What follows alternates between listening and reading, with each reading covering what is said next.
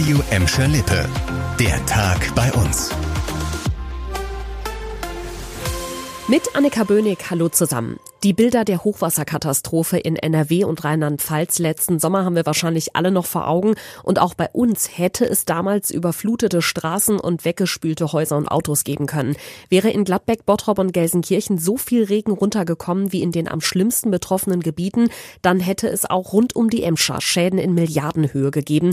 Davon war die Emscher Genossenschaft überzeugt und hat deshalb beim Thema Hochwasserschutz nochmal die Ärmel hochgekrempelt. Rausgekommen ist die Roadmap Hochwasserschutz, die der Verband jetzt vorgestellt hat.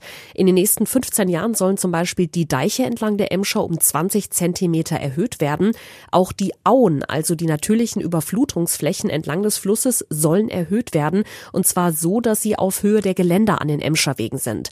Dadurch sollen Hochwasserwellen zurückgehalten werden. Und der Chef der Emscher Genossenschaft, Uli Petzel, hat im Gespräch mit uns noch mehr angekündigt. In Gelsenkirchen haben wir die Situation, dass wir dort rund um den Nordsternpark, äh, Linnebringsfeld, auch nochmal eine solche Auenlandschaft schaffen werden. Äh, gleichzeitig dient die Zoom-Erlebniswelt ja auch als Hochwasserrückhaltebecken für uns. Wir dürfen also im großen Hochwasser-Notfall auch die Afrika-Welt fluten. Rund 500 Millionen Euro will sich die Emscher Genossenschaft den Hochwasserschutz bis 2037 kosten lassen. Am Bergmannsheil in Gelsenkirchen-Bur ist der Betrieb heute wahrscheinlich ein bisschen anders abgelaufen als sonst. Einige Ärzte des kommunalen Krankenhauses waren nämlich im Streik. Sie haben bei einem bundesweiten Warnstreik des Marburger Bundes mitgemacht. Mittags ging es zu einer zentralen Kundgebung nach Frankfurt am Main. Vorher haben die Ärzte an der Kinderklinik direkt neben dem Bergmannsheil noch ihre Streikzeit genutzt und eine Schminkaktion für die Kinder angeboten. Benedikt Meise mit weiteren Infos zum Arbeitskampf. Auch während der Streiks sind die Patienten versorgt. Die betroffenen Kliniken haben mit dem Marburger Bund Notdienstvereinbarungen getroffen. Dennoch das Zeichen, das der Deutsche Ärzteverband mit mehr als 131.000 Mitgliedern setzt, wird deutlich, so kann es nicht weitergehen. Entlastungen und finanzielle Anerkennungen sollen her. Doch bei den bisherigen Verhandlungsrunden und Sondergesprächen gab es keine Einigung. Unter anderem fordert der Marburger Bund eine Erhöhung der Gehälter um 5,5 Prozent für eine Laufzeit von einem Jahr und einen gesicherten Anspruch auf freie Wochenenden. Kliniken in Gladbeck und Bottrop waren von dem Streik heute nicht betroffen, da lief alles normal.